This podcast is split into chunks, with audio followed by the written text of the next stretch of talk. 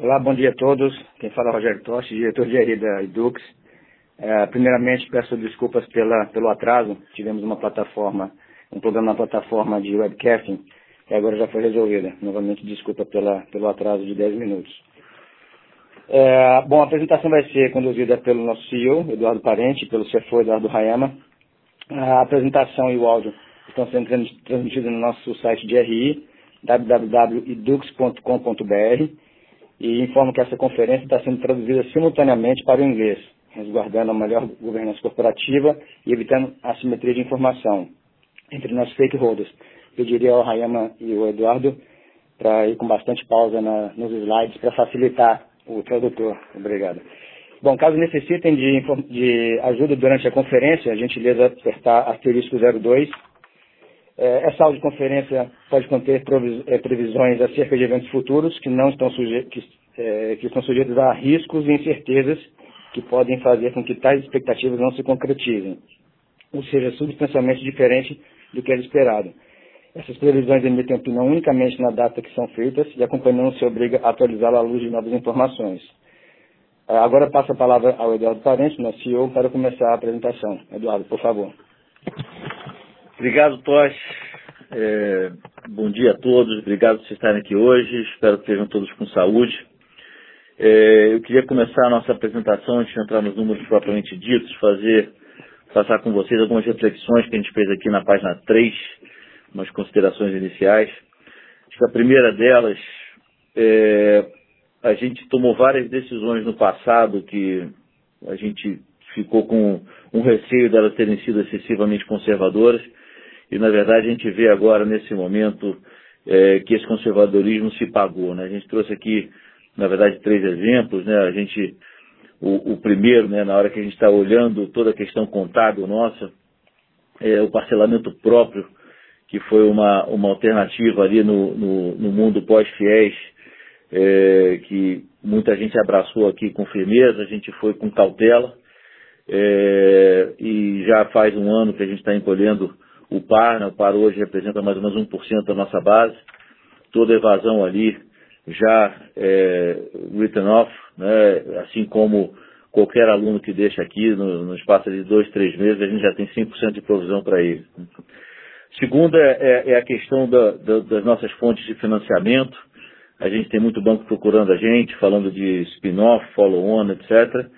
É, eventualmente no futuro podemos até considerar, mas no, se, se, for isso, vai ser num momento que vai ser muito claro, um projeto muito claro, um momento muito, muito adequado, né? E não aproveitando A ou B, a gente tem muita confiança e segurança no nosso crescimento, no nosso valor é, e queremos trazer isso para o grupo de acionistas atual. É, isso vale também para o nosso endividamento. Tra, tra, trazemos ele no limite do que, eles, do que a gente precisa para financiar os nossos projetos. O terceiro ponto é a questão das expansões. A gente olhou literalmente dezenas de oportunidades e fizemos três no espaço aí de nove meses, é, com valuations muito adequados, gerando muito valor para a companhia e também a, a, a expansão através de, de, de greenfields. A gente os que a gente fez cabem no dedo de uma mão. Fomos também muito cautelosos e conservadores nisso e hoje a gente vê todas as nossas unidades cheias e temos bastante convicção de que tomamos as decisões corretas ali. Né? Consequência disso, uma geração de caixa sólida todo trimestre, inclusive nesse. É, todas as vezes que a gente fala, seja no call, seja em, em interações que a gente tem é, com alguns de vocês, é, a gente fala nas três alavancas de crescimento nosso, né? AD, Medicina e M&A.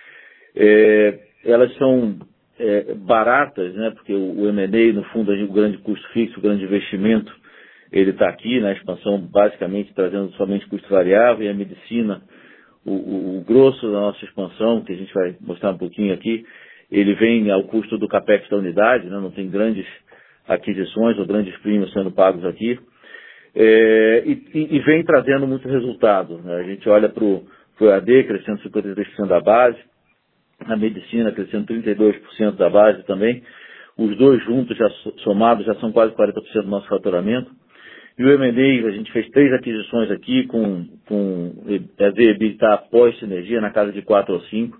Três aquisições que a gente considera, já tem total segurança para dizer que fomos de grande sucesso aqui.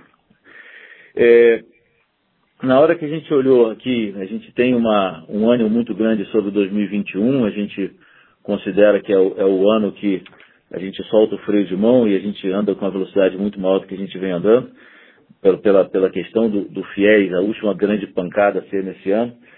É, e quando veio a crise, a gente teve uma preocupação, obviamente, em primeiro momento, com a segurança da nossa comunidade, é, alunos, professores, funcionários e, e, e com a manutenção da operação.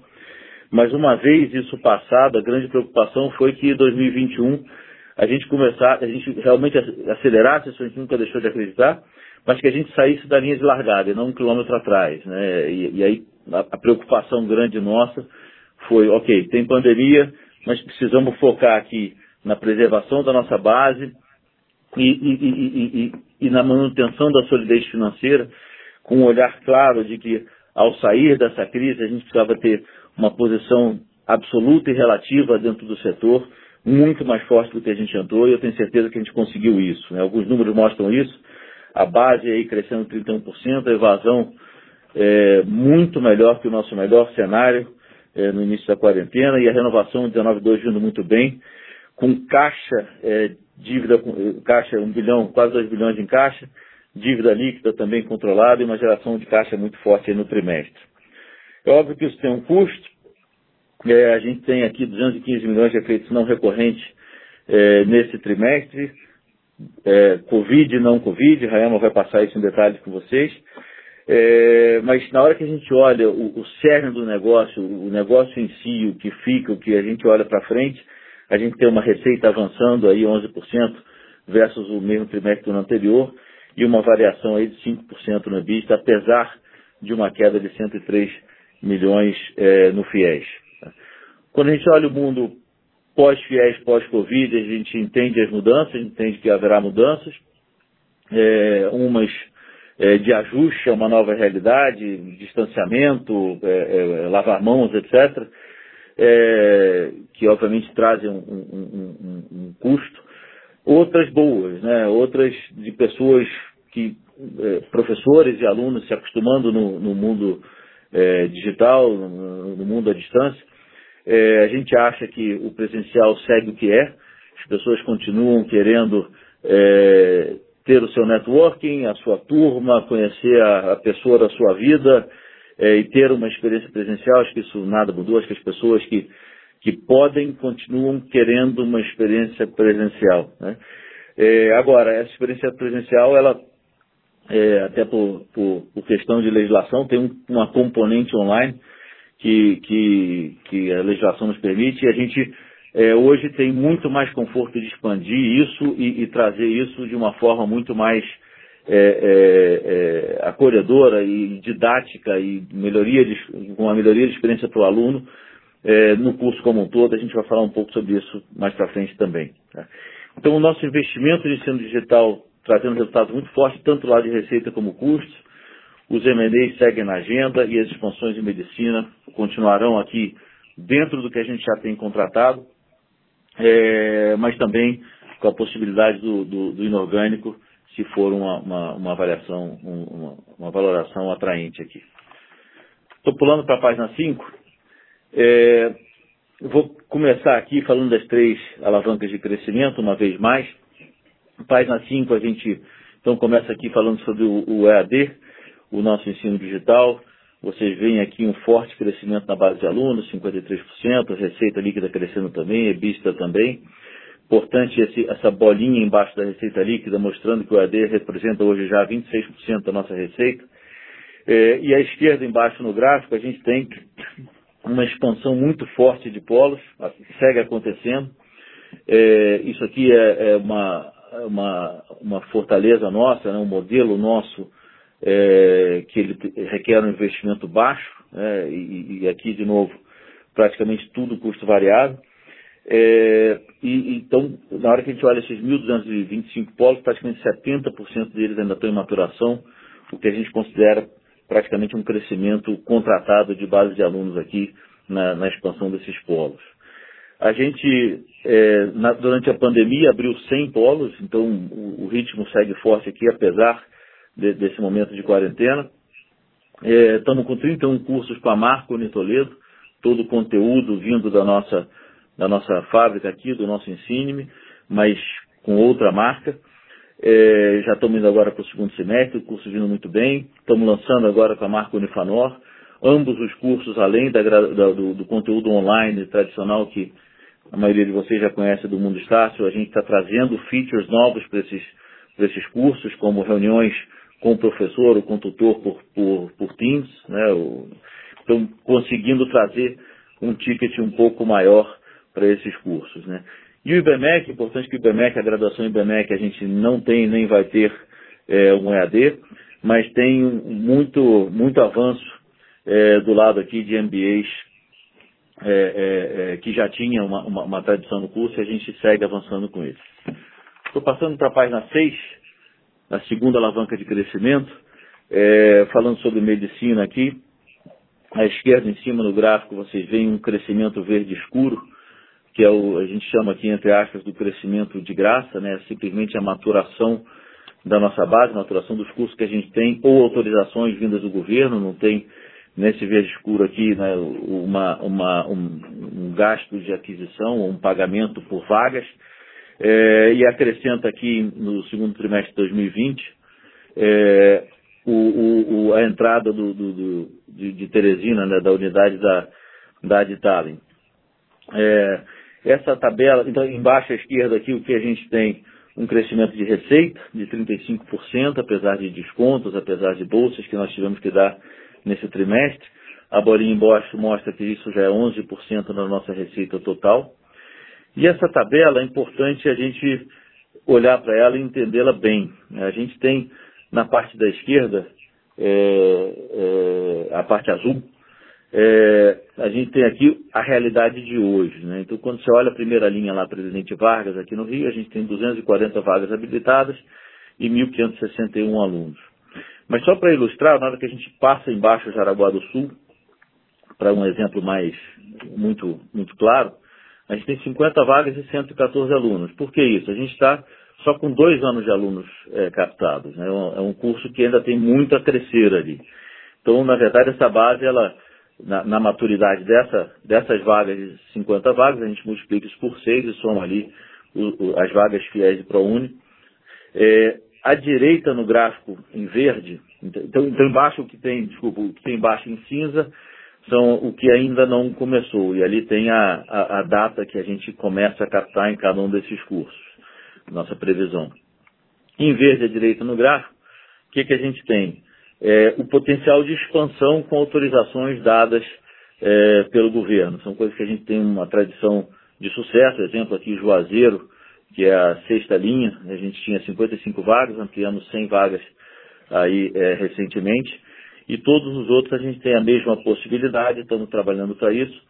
E o que mostra nessa tabela aqui, nesses 15 unidades, é que a gente tem como expandir três vezes a nossa base atual, é, é, simplesmente fazendo o CAPEX né, e, e, e, e, trabalhando para ter a, a, a, as autorizações do governo.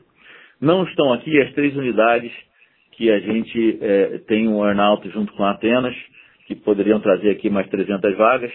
Hoje, no Diário Oficial, saiu é, autorização para mais 50 vagas em Cáceres, para a primeira das, das da Atenas que estão vindo. Então, esse número de 16 aqui já seria, 16 mil seria maior ainda se a gente tivesse posto aqui as três unidades da Atenas. É, mas temos essa boa notícia aí de mais 50 vagas habilitadas publicadas hoje no Diário Oficial. Estou mudando para a nossa terceira alavanca de crescimento, na página 7. É, nós fizemos três aquisições em nove meses, e aí é, não estou exagerando quando eu digo que a gente, tá, a gente olhou aqui 30, 40 oportunidades e fomos nas três que a gente achava que tinha grande valor. A bola de cima mostra que nas três a gente pagou menos do que o múltiplo que a gente era negociado à época. É, e nas três a gente já tem confiança para dizer para vocês é, é, que após sinergias a gente está com uma, uma fração do nosso múltiplo aí no, no valor pago pelas aquisições. Apenas a Unitoledo já é praticamente 100% concluído. A Aditalen vindo muito bem. O closing aconteceu durante a quarentena e a gente estava aqui com 15 pessoas da McKinsey é, nos ajudando na, na, na, na, identificação uma a uma das oportunidades que tem, e agora elas estão sendo implementadas. E Atenas, que é mais recente, é, mas está vindo num ritmo muito maior do que as duas anteriores, um pouco pelo nosso aprendizado, mas também pelo, pelo, pela nossa capacidade de, de, de trazer né, é, é, é o ensino digital e, outras coisas aqui para dentro da Atenas. Hoje a gente para ilustrar isso, a gente está um mês nessa integração e a captação, apesar da pandemia, vindo 40% maior do que o mesmo período no ano passado. Essas são as três alavancas, acho que a gente mostrou o sucesso delas aqui. Eu vou só entrar no detalhe da Itália na página, na página 8, que acho que é, é a nossa maior aquisição e ela está vindo muito bem. A gente, por ocasião do dia, anunciou 80 milhões de reais de perspectiva de, de sinergias. É, a gente tinha no nosso mapa aqui um número razoavelmente maior que esse, mas a gente, sendo conservador, preferiu anunciar somente aquilo que a gente tinha certeza e somente aquilo que estava dentro do universo de custos. Hoje a gente tem mapeado iniciativas para chegar de 170 a 200 milhões aqui no, no, no médio prazo, 27 milhões já entraram. Desse total aqui a gente está falando entre 60% e 70% de custos, em 30% e 40% na área de, de receitas. É, e, e, o plano é chegar aqui no fim do ano já com praticamente um terço desse valor capturado. Mudando para a página 9, e aí, dentro do, contexto que a gente, na, na pandemia, na, na, durante a quarentena, o foco foi crescimento de base e, e, e preservação da nossa é, robustez financeira mostra aqui o sucesso que a gente teve. É, hoje nós nos tornamos, nesse trimestre, a maior graduação presencial do Brasil. A nossa evolução de base aqui de um ano para cá, 31%. Evoluímos a base no segundo trimestre versus o primeiro. É, nesse número 753, 753 mil alunos, nós temos a, a, os números da Itália entrando aqui. Se não fossem os números da Itália, a gente teria crescido 14% é, desse trimestre versus o trimestre do ano anterior. É, à direita no gráfico a gente tem a, a, nossa taxa de evasão. Então, o aluno ele sai em duas ocasiões. Durante o semestre a gente chama de evasão, no, na, na, na renovação a gente chama de não renovação. Então a gente podia trazer aqui o número de, de retenção para vocês, né? a gente acha que esse número ele seria é, é, muito, ele seria um número muito bom, mas ele refletiria uma realidade é, de, da renovação do início do ano, mais a evasão, e, e acho que não é o, o, que seria no melhor interesse de vocês em, em, em termos de transparência. Então, mostrando para vocês aqui o número de evasão, que é as pessoas que deixam o curso ao longo do semestre, é, esse número é, é, ele subiu um pouco no presencial, mas ele caiu no ensino digital. Ele caiu no ensino digital, é, nossa visão, muito por conta do, do, do, das novas tecnologias que a gente tem de ensino, vou passar por isso em breve, mas isso é, de novo, melhor do que o nosso melhor cenário. É, e no, no, presencial a gente acha que ele subiu bem pouco, é, comparado com o que a gente esperava e comparado com o que a gente vê em outras IES. Óbvio que a gente fez um esforço muito grande nisso, é, de call center, de, de, de trabalhar com descontos, de, mas também tem uma, uma questão forte da qualidade que a gente conseguiu manter na nossa operação. Né? A gente teve uma satisfação dos alunos de 94% nas aulas remotas, e acho que o índice de presença é, é o grande confirmador disso. Né? A gente teve 76% de presença ao vivo e mais de 80% quando você soma as pessoas que assistiram às aulas gravadas posteriormente. É, o outro lado da, da preservação da solidez financeira, é, a gente, uma vez mais, a redução da nossa base fiéis, é, que é sempre uma, uma, uma fonte de, de piora de receita e de EBITDA, na página 10, desculpa, é, e já me chutaram aqui para falar mais devagar. É, o, a, a base fiéis hoje, ela representa o que é o antigo fiéis, né? Ela representa hoje 8% da nossa base presencial, né? se a gente pega a base total de alunos, isso é menos do que 4%. Então, esse é, de novo, o último ano que a gente tem um grande impacto.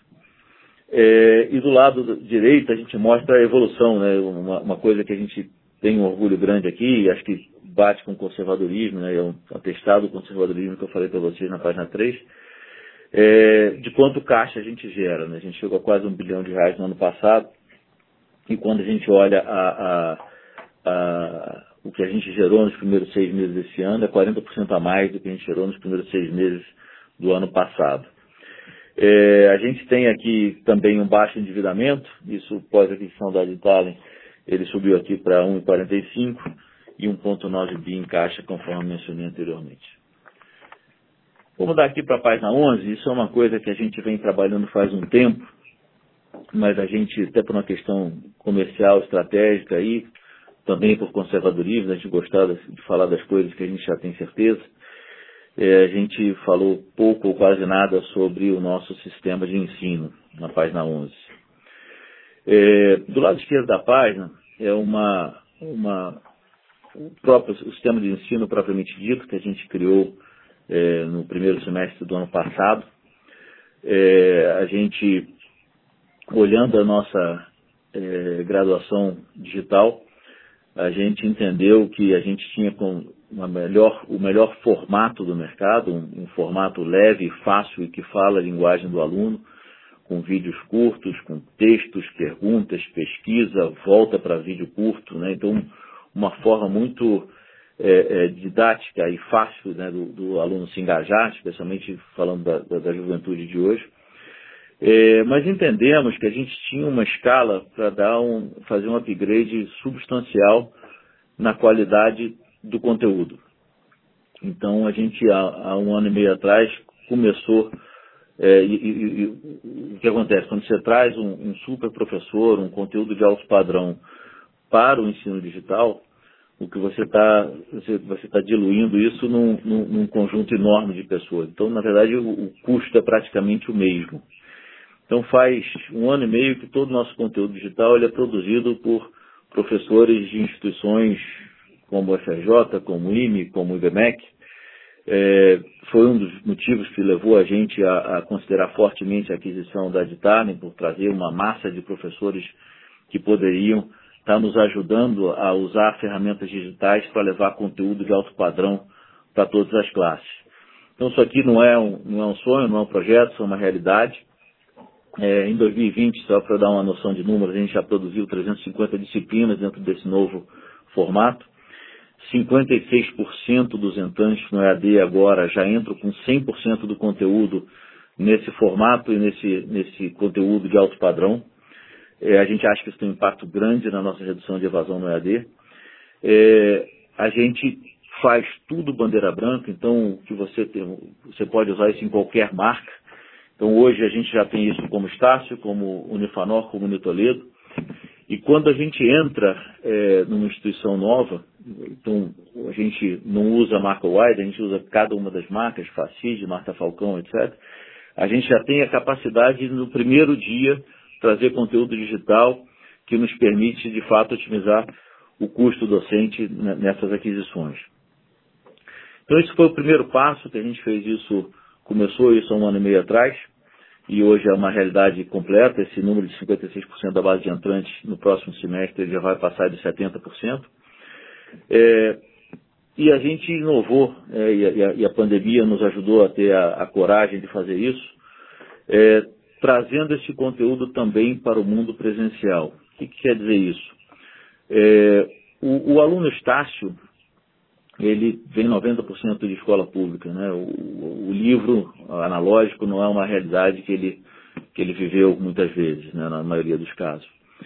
E a gente está fazendo um piloto desde, o, desde que o Ensine foi criado, um ano e meio atrás, usando o conteúdo digital, substituindo o conteúdo analógico nas aulas. É, quando você chega nas aulas nesses pilotos, os alunos têm muito mais facilidade de absorver esse conteúdo, até porque é, muito no celular ou no iPad, e ele vem fazendo isso dentro do transporte público.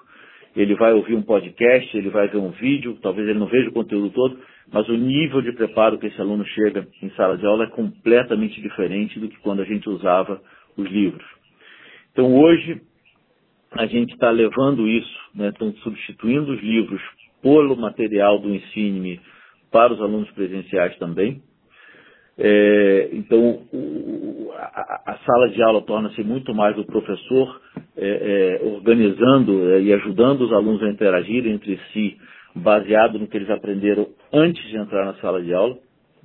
E a gente foi de verdade para isso. Né? A gente hoje tem 340 mil alunos presenciais, já são 80 mil que estão estudando dentro dessa realidade. É, essa realidade fez, a gente transformou todas as disciplinas um conjunto de digital e presencial. Então, ele tem um pedaço que ele vai fazer sozinho, um pedaço que ele vai fazer junto com o professor, versus a realidade anterior, que você tinha matérias presenciais e matérias digitais. Hoje a gente já transformou para esses 80 mil alunos todas as matérias em digital e presencial, o que facilita muito a gente chegar no limite de 40% do online, é, com uma melhora muito grande na experiência e na didática que o aluno é, é, é, tem dentro do nosso sistema de ensino aqui. Outro benefício disso é que isso estabiliza muito o número de créditos por período e, e trabalha uma grande reclamação, um grande ofensor de NPS que a gente tem, que é a, a variação de mensalidade ao longo do curso do aluno. Vou mudar aqui para a página 13, entrando no capítulo de eventos não recorrentes do trimestre. É, a gente elencou aqui várias ações é, de enfrentamento ao Covid-19. É, a primeira, que a gente chamou de Estácio com você e o Aiden com você, não é o na Aiden com você, cada uma das marcas, né? temos o Unitoledo com você, o Unifanor com você. É, a gente entendeu que do ponto de vista de, de, responsabilidade social e do ponto de vista da preservação da nossa base, descontos lineares não eram a coisa mais inteligente a ser feita. Porque quando você dá um desconto de 20% para todo mundo, tem gente que poderia pagar os 100% e quem perdeu o emprego não consegue pagar os 80%. Então a gente preferiu ser muito agressivo é, e ouvir a história de cada aluno. Então, o resultado disso é que a gente beneficiou 31 mil alunos de forma muito enfática. É, foram 29 mil mensalidades abonadas integralmente, sendo que 94% dos alunos têm a renda familiar, não a renda individual, a renda familiar inferior a 3 mil reais por mês. A gente entende que isso é o certo, do ponto de vista de ajudar quem precisa e entendemos que isso também é o inteligente do ponto de vista do negócio, da gente estar trabalhando na, na retenção, na, na lealdade, né, no momento que, que as pessoas estão tendo dificuldade ali. Outra coisa importante, eu teria um grande constrangimento de falar para vocês aqui que a gente tem uma grande robustez financeira e que a gente está olhando para outras aquisições e, em paralelo, ter reduzido o salário da minha equipe. Nós não fizemos isso o nosso impacto, a gente trabalhou junto com a, com a MP, é, no sentido de redução de encargos, mas todas as reduções e suspensões foram compensadas para os nossos funcionários, inclusive aquelas que o governo compensou, a gente trabalhou para que eles não tivessem o tempo que o governo demorou para devolver, a gente trabalhou para que não tivesse um buraco de caixa em nenhum dos nossos funcionários. É, de novo, os professores todos mantiveram seus horários, durante o, o semestre ali, todos mantiveram seus salários e a gente tem um orgulho grande disso. Estamos trabalhando para adequar as unidades, com o distanciamento, com a proteção, com as medidas de, de higiene. É, trabalhamos com é, Magalu, Oi, TIM, é, Vivo, etc., para ajudar os alunos que não tinham hardware ou banda dentro de casa. Foram mais de 5 mil alunos beneficiados com isso, para que as pessoas pudessem estar é, é, não ficarem, não puder, pudessem não ficar para trás durante esse período. E, e, tivemos de novo um grande é, esforço de muita gente aqui, dos nossos 15 mil é, funcionários, para fazer isso funcionar e o feedback foi muito bom. É, obviamente isso tem um custo, como eu falei, vou passar aqui para o Reama para ele começar a detalhar os números para vocês. Muito obrigado. Obrigado, parente. bom dia a todos. É, então, passando para o slide 14, é, falando um pouco de números, é, basicamente no trimestre nós tivemos um impacto de 215 milhões, que é o que nós ajustamos no nosso IBISTA, é, e eu vou passar linha a linha quais foram esses impactos. A primeira delas é, foi na linha de receita, tá, que está relacionado tanto com o programa, como o parente mencionou, é, do Estácio com você, o Adi com você e outros, é, mas também com descontos impostos por leis ou liminares, é, que reduziram a nossa receita em 67,5 é, milhões. Importante mencionar é, do nosso conservadorismo. A gente poderia ter adotado uma prática de lançar o faturamento cheio, tá? e aí com isso o nosso IBISTA reportado estaria maior e o nosso conto receber também, é, mas por conservadorismo nós entendemos que era é, mais prudente lançar o desconto, tá? isso impactando o nosso resultado e obviamente é, reduzindo também o giro é, que ficaria na rua. Um outro ponto importante, esses 67,5 milhões, ele não inclui é, outros impactos que certamente nós tivemos na captação, tá? principalmente no presencial, o ED, é, acho que até comentou no primeiro trimestre, ele sofreu pouco, mas no presencial sofreu mais, tá? e um pouco também na retenção, isso aqui não está, isso aqui é só de fato os impactos diretos.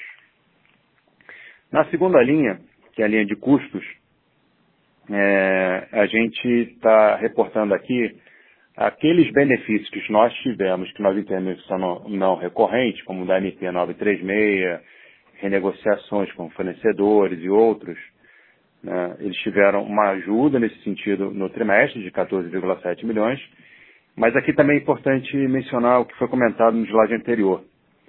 Né, ele poderia ter sido maior, mas como o parente mencionou, é, nós é, achamos por bem é, manter o salário líquido de todos os nossos colaboradores, né, e isso obviamente trouxe um custo, né, é, mas é, a gente entendeu que isso era correto. Na terceira linha, então, falando da parte comercial. Né, e aqui tem dois ajustes que estão no gráfico à direita. Né, um é um provisionamento de fiéis, basicamente de anos anteriores, e o outro que vai na linha do que a gente comentou do conservadorismo, né, da PDD. Na parte do FIES, é, basicamente nós estamos provisionando é, quanto receber que a gente tinha de 2018 para trás, então a gente está provisionando 100% desse montante, é, e 19 parte dele.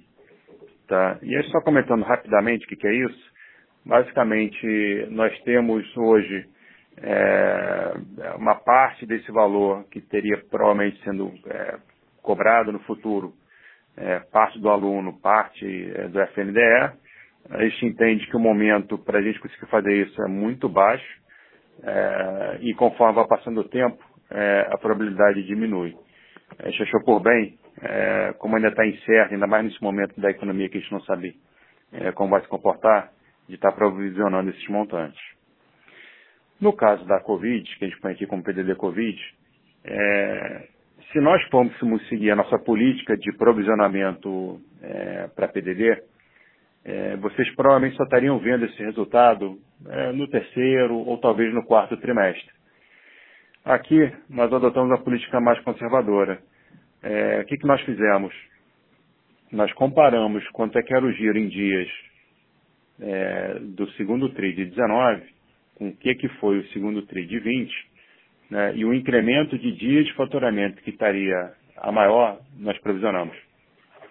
Tá? É, por isso que houve muito pouco incremento, se vocês forem olhar o nosso balanço do conto receber, obviamente está um pouco poluído, que lá tem já a incorporação da Ditali, mas se fosse sem isso, é, vocês não veriam nenhum crescimento é, relativo. Na quarta linha, em relação às contingências, é, nós lançamos uma contingência adicional de 55 milhões. É importante mencionar que isso aqui não é do trimestre, né, é, é relacionado a caudas antigas, é, e é um trabalho que vem sendo feito na companhia há um ano, pouco mais de um ano, revendo não só todos os nossos processos estratégicos, mas também até é, melhores práticas de como devemos proceder para frente, seja para negociar, seja para reconhecer é, contingência. É, a gente teve ajuda e continua tendo uma ajuda de uma consultoria que é, está fazendo ali um trabalho, tá? então pode ser mais um pedacinho ainda sendo lançado para frente, mas é menor. É, mas é importante mencionar que isso aqui não tem nada a ver com o segundo TRI especificamente. E o terceiro, e último item, né, é mais é o, é o que vocês estão acostumados a ver, que sempre estorna despesas relacionadas a M&A que são realmente pontuais. Passando para o slide agora 16, na parte de receita, é, a receita ajustada ela teria crescido 11%, como o parente mencionou anteriormente, é, esses 67 meses gente estão não recorrentes, né? uma parte foi com as bolsas que nós concedemos aos nossos alunos e outras foram descontos é, por leis liminares. É, um outro ponto muito interessante, quais são os nossos três vetores de crescimento que vemos insistentemente falando a cada trimestre? É o ED, é a medicina e é o M&A. Se os senhores somarem né, a receita incremental desses três itens, né, os 61 milhões, os 22 milhões de medicina e os 123 milhões que está como Ad Talent, vocês poderão ver que ele foi o dobro do valor da queda do FIES. Essas três linhas contribuindo com um crescimento de 206 milhões de receita contra uma queda de 103 milhões da receita de FIES. De tal forma que, olhando no gráfico da direita, que aqui não tem o ajuste de 67 milhões, é, nós teríamos crescido a receita em 13% ex-FIES, sendo que o EAD teria contribuído com um aumento de 44% e a medicina com 35%. No slide 17, na parte de custos, obviamente o principal ofensor é a inclusão é, da incorporação da Aditale. Nós incorporamos a Aditale por dois meses, né, maio e junho. É, e esses efeitos não recorrentes que foram comentados é, no slide 14. O principal ponto aqui que podemos comentar é tem uma sazonalidade que ocorreu é, basicamente em custos. É, de DNA não é um incremento de fato é, que houve relevante. É, na parte de PDD, é, obviamente, conforme você vai reduzindo a receita de fiéis que não tem inadimplência e vai incorporando novas receitas que tem inadimplência, tem uma questão de mix. É. E no final, é, que é a parte de custos de serviços prestados, isso aqui é a nossa otimização da pesquisa operacional, que a cada ano vem melhorando.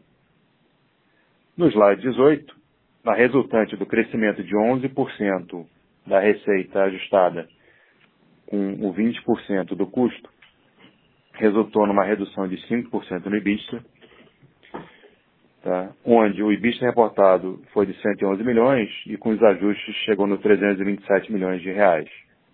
Lembrando, como eu comentei, é, como nós adotamos uma postura conservadora na forma de reportar os nossos números, de reconhecer o desconto por leis liminares como dedutor de receita e antecipar potenciais PDDs que a gente poderia ter lançado no terceiro ou quarto tri por conta da nossa política, é, não sendo isso, provavelmente o montante todo seria menor.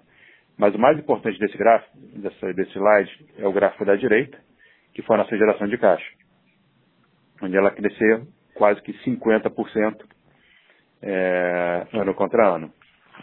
Agora eu volto a palavra do parente para terminar a nossa apresentação. Obrigado. Obrigado, Rayama. Pessoal, é, mensagem para frente aqui. É, a gente está confiante que a nossa posição relativa no mercado se tornou ainda mais forte pela capacidade que a gente teve de dar resposta eficaz aos desafios de curto prazo aqui, a base crescendo, o fluxo de caixa crescendo, o caixa gordo. É, as alavancas de crescimento estão todas aqui, seguem entregando resultado. Ensino digital crescendo, medicina crescendo, M&A, de novo, muita disciplina, muito cuidado em cada aquisição que a gente faz. E a perspectiva para frente, a gente teve a nossa primeira semana de aula com 76% de presença síncrona, ou seja, pessoas ao vivo. A segunda semana de aula já com 79%, foi o nosso recorde, por cento de presença ao vivo, de novo, com muita satisfação a gente tem esse, essa maturação natural, né, esse crescimento contratado pelos polos de AD que ainda estão, eh, ainda seguem crescendo, mas os polos que a gente cresceu no último ano ainda tem uma maturação grande para vir, e as unidades de medicina que a gente tem é, também tem um crescimento muito grande, natural ali dentro, e barato, e tem uma posição muito confortável para novas aquisições. É, o segundo semestre, o grande fator que impacta o segundo semestre resultado do segundo semestre é a renovação. A gente está aqui com 70% do caminho andado. No presencial, a gente está 9% acima ex-fiéis do, do mesmo é, estágio do ano anterior, da mesma data, né, no dia 20, alguma coisa de agosto que a gente está hoje. É, 7.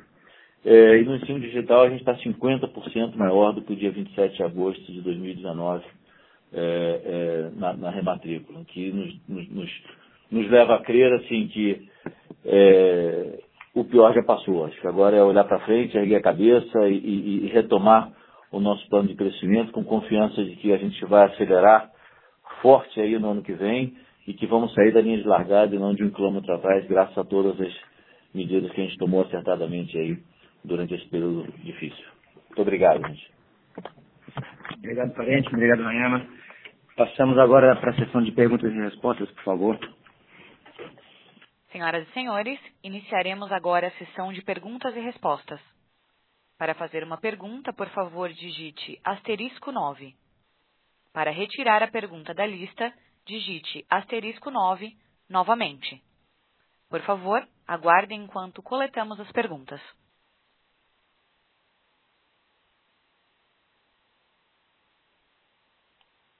Nossa primeira pergunta vem do senhor Samuel, da BTG. Bom dia, parente, Ayama, Toches, bom dia a todos. É, são duas perguntas aqui no mesmo tema, é, dentro dessa iniciativa ISD de bolsas de estudos e, e também dos descontos né, de leis e, e liminares.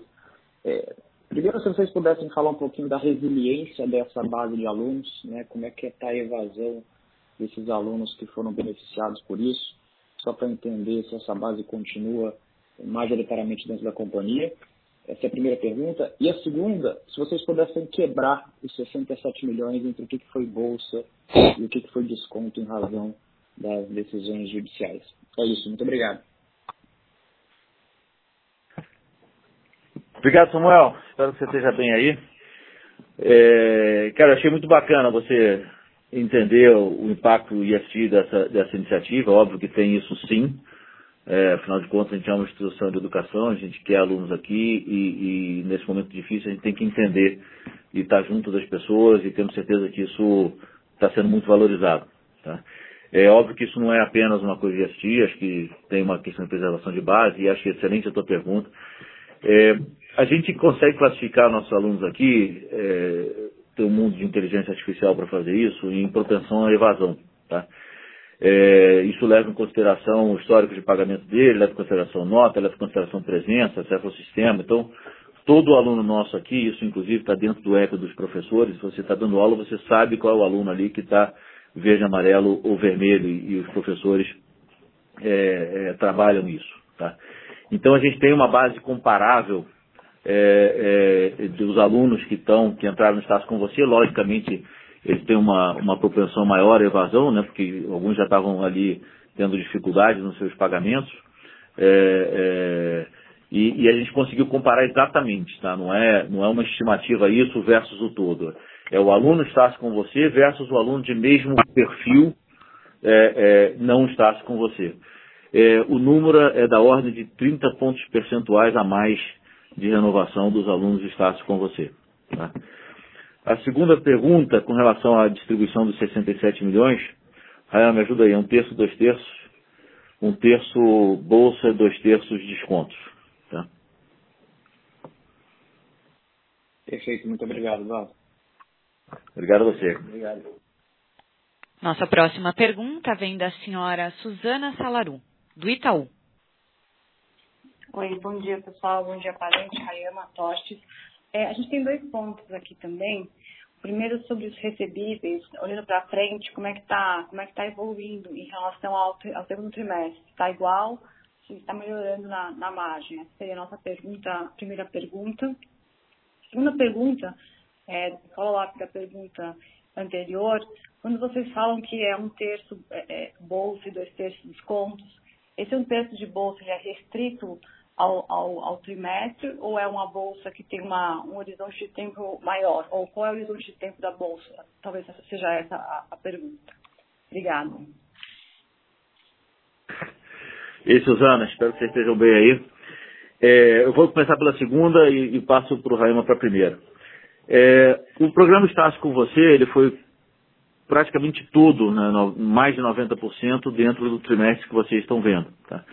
É, a gente não, não enxerga hoje uma, uma retomada dele, mas obviamente é uma alavanca que se provou excepcionalmente eficiente e podemos considerar isso mais para frente no semestre. Nesse momento está todo mundo empolgado, voltando, né? então não, não, não faz sentido a gente retomar isso. A gente acha que não, tá? Porque a sensação do grande volume que a gente tem, né, Rio e Ceará, e que a situação está melhorando, e que é, o pior já passou e que não vai ser necessário voltar a isso, tá? Mas é uma, uma alavanca que a gente tem na, na manga aqui, tá? É, é, bom dia, Suzana. É, em relação aos recebidos especificamente, é, eu poderia te dar uma resposta pô, muito positiva, falar que está bem melhor, mas é, ela, ela, seria enganosa nesse momento para afirmar com toda certeza. Tá? É, que no início de cada semestre a arrecadação é sempre melhor. E por quê? Porque é aquele período de renovação onde praticamente todo o nosso faturamento é, é caixa. Tá? Então é, é, é onde você de fato é, negocia qualquer atraso, porque para renovar você tem que estar sem dívida. Então, acho que está um pouco cedo para afirmar, assim, a gente tem sentido que melhor, já venha melhorando já desde de junho, mais ou menos, né, que foi o final do semestre passado, mas ainda é cedo para afirmar qual o grau dessa melhora. Tá? Mas se fosse olhar só por caixa, certamente está tá melhor. Perfeito, Obrigada. Obrigada, Obrigado, Suzana. Obrigado. Nossa próxima pergunta vem do senhor Marcelo Santos, da JP Morgan. Bom dia a todos, uh, parente, Rayama, Tostes. É, a, a, primeira pergunta, eu tenho duas perguntas. A primeira é se vocês pudessem comentar um pouco como que vocês veem uh, o business presencial transformando aí pós-Covid. É, se vocês acham quão dramático seria uma mudança de comportamento dos alunos e mesmo de demanda por diferentes tipos de cursos o que, que dá para falar uh, dentro do, do, contexto da Estácio. E a segunda pergunta é um pouco tocar na questão do sistema de ensino, Aura, Ensine-me. Vocês veem um potencial aí para venda para fora desses eh, produtos que vocês desenvolveram, acho que principalmente internamente, mas eh, dá para imaginar isso virando um business à parte e vocês talvez atacando cidades onde vocês não atuam diretamente? Se pudesse comentar um pouco sobre esse potencial, seria bem interessante. Obrigado, Marcelo. É... Marcelo, acho que a gente tem um, de novo, voltando para a alavanca do conservadorismo, nós temos as nossas unidades cheias. É, se a gente tivesse feito muito mais Greenfield, ou se a gente tivesse um, um, aluno por unidade menor do que a gente tem hoje, talvez a gente estivesse falando de uma mudança drástica, porque é, seria uma mudança relevante no footprint é, e aí você tem que oferecer uma opção para esses alunos e definitivamente isso não é o nosso caso aqui, a gente não enxerga. Tá? Conforme eu disse anteriormente, a gente vê que vai ter um distanciamento social é, dentro da unidade e tal, mas não vemos nenhuma mudança relevante na demanda pelo presencial no futuro. É, eu acho que o Aura é uma, uma, uma forma inteligente, sem falsa modéstia aqui, que a gente arrumou é, de integrar muito melhor esse presencial com o digital. Né? Então, ao invés do aluno estar três dias é, é, em, na unidade, dois dias fazendo aula EAD, no fundo ele tem hoje uma coisa só. Né? É, e acho que isso não só melhora a, a, didática, melhora a experiência e também melhora a percepção disso. Né? Então essa é a mudança relevante. Então todas as matérias dele ele vai passar a ter um professor, é, mas ele vai continuar tendo que trabalhar fortemente em casa. Né? Eu, eu, vejo isso com os meus alunos, né? a gente já começou a nossa aula, e, e, a cobrança né, é forte, né? eu sei o aluno que viu e que não viu a aula no momento que entra. Né? É, é, você pergunta, você vê quem participa, quem não participa, muda completamente a experiência, ambos, do lado digital e do lado presencial. Com relação à venda, Marcelo, é, a gente até está fazendo um pilotinho muito pequenininho de entender, com umas ideias muito pequenas, como é que isso poderia ser, mas está tão longe de qualquer coisa nesse sentido que seria irresponsável ou, ou muito agressivo de eu falar isso para vocês ou de gerar qualquer expectativa nesse sentido. A gente entende que o ensino superior tem uma diferença muito grande do ensino é, médio, do, do, do K-12, é, no sentido que no, no K-12 você tem muito menos, as participações de mercado são muito menores. Né? Então, para você ganhar dinheiro com o sistema de ensino, necessariamente você tem que sair do seu universo.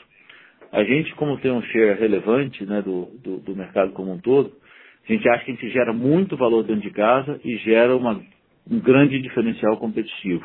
Né? Então, a gente acha que isso é, é importante, que gera muito valor, que vai gerar muito crescimento, mas ainda é muito cedo para a gente considerar qualquer hipótese de, de, de sair disso dentro de casa. É, perfeito. É, só fazer uma terceira pergunta, desculpa, se pudesse tem, pode fazer algum comentário sobre o intake, como é que está prosseguindo? Para vocês falaram da renovação, mas não do intake. Muito bom, Marcelo. Você tem crédito aqui. Pode vir com a terceira pergunta, sim. É, não. não, eu posso sim. Olha só, é, é, o, o intake está vindo mais atrasado. Tá? É, acho que o aluno está tá olhando muito mais o que, que vai acontecer. O intake presencial. Está né? Tá olhando muito mais o que, que vai acontecer, para onde vai, para onde não vai. É, o EAD está vindo é, razoavelmente maior do que o mesmo período do ano passado, o presencial um pouco menor. Não é de jeito nenhum esses números terroristas, as pessoas estão falando aí de 50% de queda, não existe isso. Tá? É, a nossa expectativa aqui hoje é de terminar com uma, um intake muito parecido com o do ano passado, mas com uma mudança de mix aí entre AD e presencial, é, é, em virtude aí de, desse momento que a gente está vivendo. Perfeito, obrigado por essa resposta. Nossa próxima pergunta vem do senhor Tiago Bertolucci, da Goldman Sachs.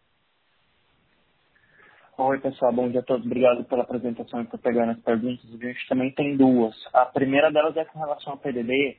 É, no release, na apresentação agora do qual vocês explicaram bem os efeitos do FIES e do não recorrente de Covid, a gente só queria entender um pouco mais com relação ao que vocês têm na balanço, no balanço de par e DIS, como que estão as curvas de coleta e evasão e dependendo dessas, talvez se existe aí um risco de provisionamento maior daqui para frente. É, e a segunda, ela é mais com, estratégica com relação ao EAD. Vocês têm crescido super rapidamente a base de hubs e número de alunos, mas alguns seus competidores diretos também. Qual é a estratégia de vocês para diferenciação é, e atração de parceiros e alunos nesse cenário competitivo mais forte? Seria via preço, modelo acadêmico, modelo de produto, infraestrutura, posicionamento geográfico e dependendo da resposta dessa estratégia, quais seriam os, os impactos para a evolução de ticket e rentabilidade daqui para frente? São essas perguntas. Obrigado.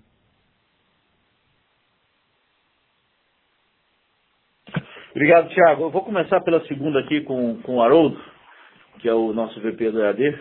Depois o Rayama vai para a primeira aqui sobre o PDD. O Tiago, é, uma boa pergunta. Com relação a como a gente garante que a gente cresce, a gente cresce mais que o mercado, a gente está dentro da estratégia de utilização de, nova, de, de, de marcas diferentes para atingir públicos diferentes, para garantir que a gente atinge, volta a crescer, mesmo em praças onde pode ter alguma saturação da marca que a gente utilizava, que era somente estágio. Então, diferenciação de produto, produto de qualidade em cima, que, que o Eduardo já comentou, é, utilização de novas marcas e crescimento é, é, de polos, é, é, tudo passa meio que por aí.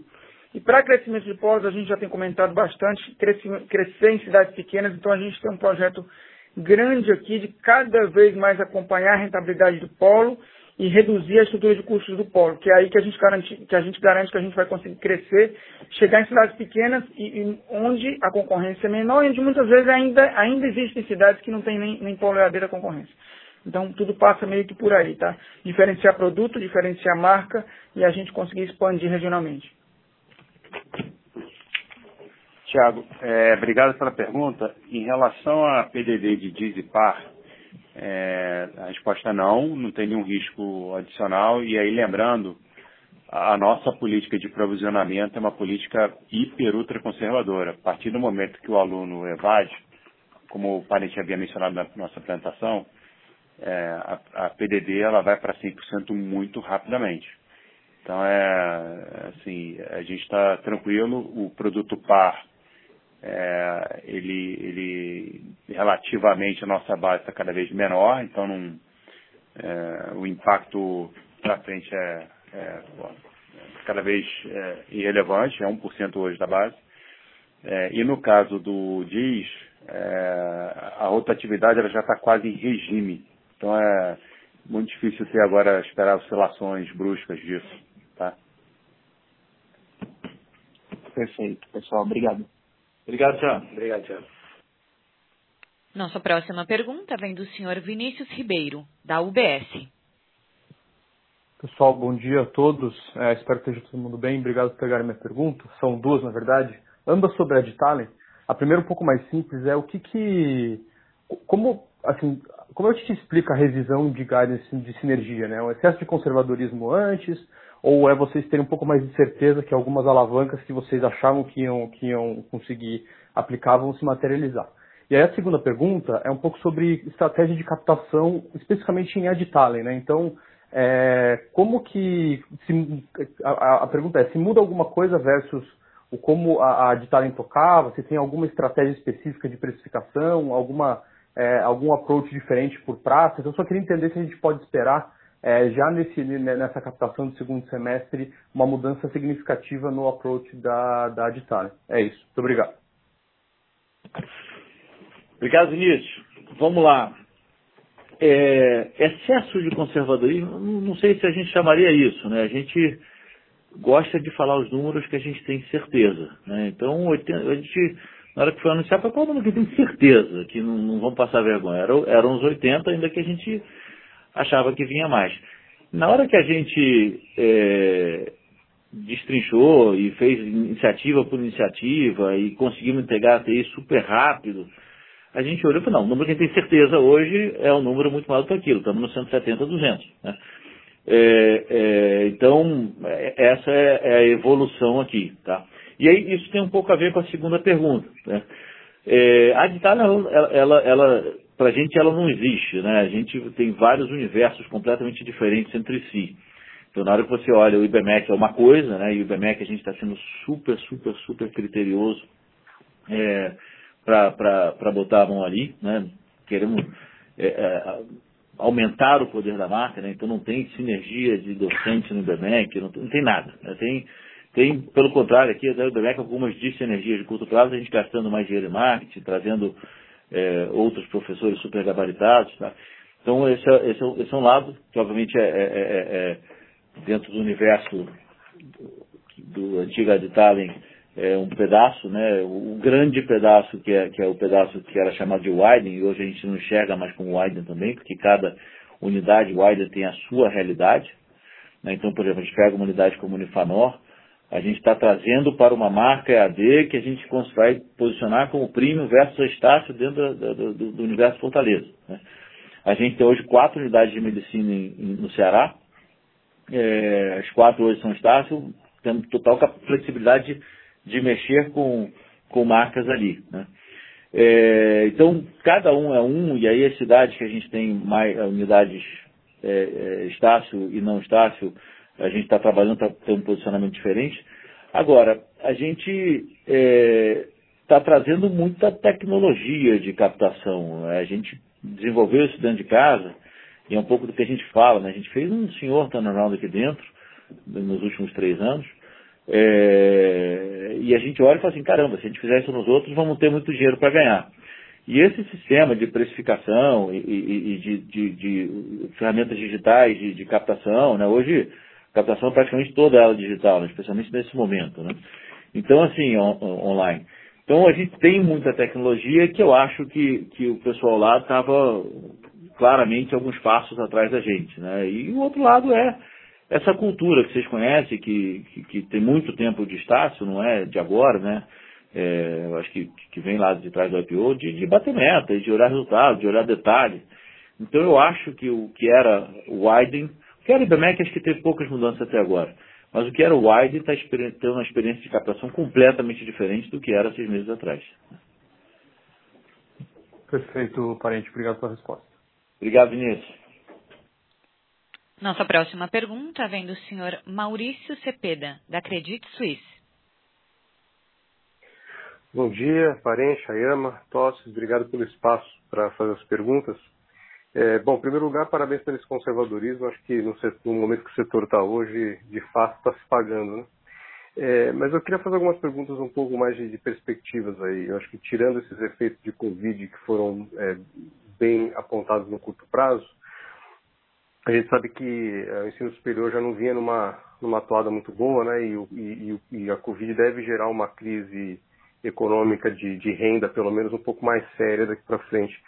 É, o que vocês têm pensado aí preventivamente em termos de otimização de, de camp, é, curso e, e, e, coisas desse tipo que possam meio que preservar a companhia é, num, num, declínio do ensino presencial é, para o futuro? Então essa é a minha primeira pergunta.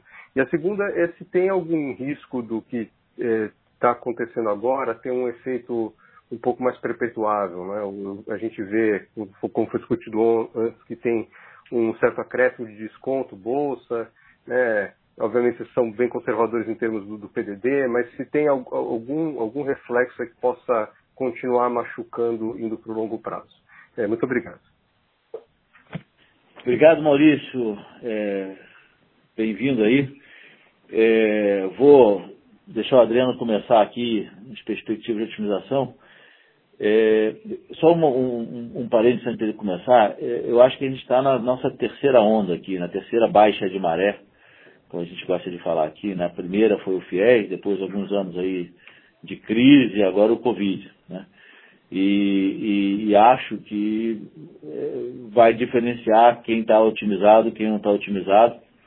Vejo alguns concorrentes que fizeram, aproveitaram não, mas é, fizeram um trabalho que a gente fez de otimização de custos há dois anos atrás, é, fizeram durante esse momento de, de, pandemia, que eu acho muito saudável, é, e, e, acho que a, a, a, vida de quem não tem escala para produzir conteúdo digital de qualidade, é, quem não tem é, é um, um, número médio de alunos por, campo, por campus é, relevante, eu, eu acho que vai, a vida vai estar tá muito difícil, né? Então, é, é, eu, eu, eu, eu, vejo assim uma, uma, uma assíntota em ticket, que eu acho que é a gente chegando é, no limite do que as pessoas menos otimizadas aguentam, tá? É, e, mas, mas acho que nós e outros que já estão bastante otimizados e que têm muita escala, é, tem uma chance, inclusive, de ter um, um upside nessa nova realidade que você pintou aí. Mas vou passar aqui para o Adriano, que é o nosso VP de Operações Presenciais, para falar um pouquinho do que, que ainda vem pela frente aqui de, de otimização de, de, de campos e de cursos. Oi, Maurício. Bom, o trabalho de otimização ele é constante aqui na área de operações, né, nos, nos nossos campos. Mas eu acho que vale destacar aqui um ponto que o Eduardo já falou, que é super importante, que é o nosso novo modelo de ensino aula. Ele traz aí uma otimização ainda maior para as nossas unidades, não só no incremento do ensino digital, mas também na integração entre os cursos. Então, cursos, mesmo cursos com menor volume de alunos, eles trabalham de forma muito mais integrada entre si. Com isso, a gente melhora nossos indicadores, especialmente o indicador de instalamento, que nós chamamos aqui, que é a relação de alunos por turma, que vem melhorando e a gente espera que melhore ainda mais para o próximo ano. Né? E impacto direto disso é na questão do custo docente. Então, esses trabalhos eles vêm sendo desenvolvidos, Maurício. A gente, enfim, é o nosso dia a dia. A gente, imagina que isso, para o próximo ciclo, siga, siga nesse, nessa linha. É, Maurício, em relação à sua pergunta só de desconto em bolsa, só para ter certeza, é, é, é a expectativa para frente em termos de desconto, bolsa PDD, ou na verdade é uma se isso, no final do dia, é uma tendência para ticket futuro. Só para entender a, a, pergunta, por favor. Eu acho que são as duas coisas, né? Tem uma certa relação entre elas, né? É, no, no, no, no, no, net, né? O que, o que vocês imaginam que vai acontecer em uma eventual deterioração de ticket? Não, é, a gente não está vislumbrando nada. É, aliás, o que nós estamos fazendo, é, especificamente nessa aqui, obviamente, do, da bolsa que nós demos no espaço com você, é, como o parente bem mencionado, ela foi muito cirúrgica, né? Naquelas pessoas que de fato sofreram muito na, né, dos nossos alunos na, na crise. É, e o que nós estamos fazendo já há algum tempo é, é, mudando bastante. A gente entende que tudo que seja do Aura, como nós, nós mencionamos, o ensino digital, do Ensine-me, é, e outras iniciativas para melhorar, é, inclusive, a experiência do nosso aluno, é, vai no sentido contrário, né, no sentido de melhorar a retenção, é, melhorar a presencialidade, é, que no final do dia é isso que é, é o serviço prestado na percepção com qualidade, né, que garante sustentabilidade em si do negócio, não, não ficar negociando por desconto específico é, ali, né, de forma linear.